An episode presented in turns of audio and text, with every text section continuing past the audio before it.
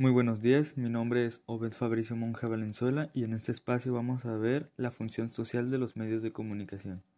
Función social de los medios de comunicación. En la actualidad, uno de los fenómenos sociales más relevantes son los medios masivos de la comunicación, ya que tienen un peso e importancia muy marcada en las sociedades contemporáneas.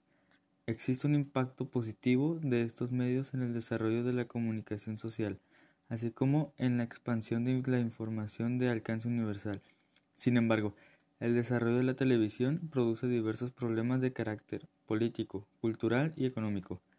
Estos problemas van desde el diseño de los contenidos televisados, en otras palabras, los dueños de los medios de comunicación manipulan la información y generan una cultura del consumo, las cuales son ofrecidos a las clases populares mediante la publicidad. Los medios de comunicación cumplen con funciones sociales como las de informar, entretener, educar, persuadir y con todo esto logran tener una influencia en la opinión pública.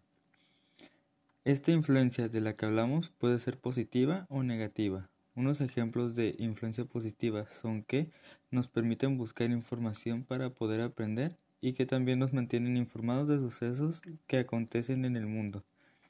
Unos ejemplos de influencia negativa son que nos, que nos inviten a ser consumistas y que nos pueden influenciar para usar algunos servicios que realmente no necesitemos.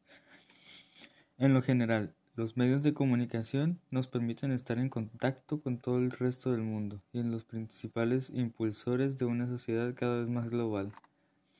Con esto, podemos decir que los medios de comunicación tienen una gran responsabilidad con la sociedad, por lo que deben estar rígidos por principios éticos y morales a la hora de construir sus contenidos y transmitirlos a la sociedad.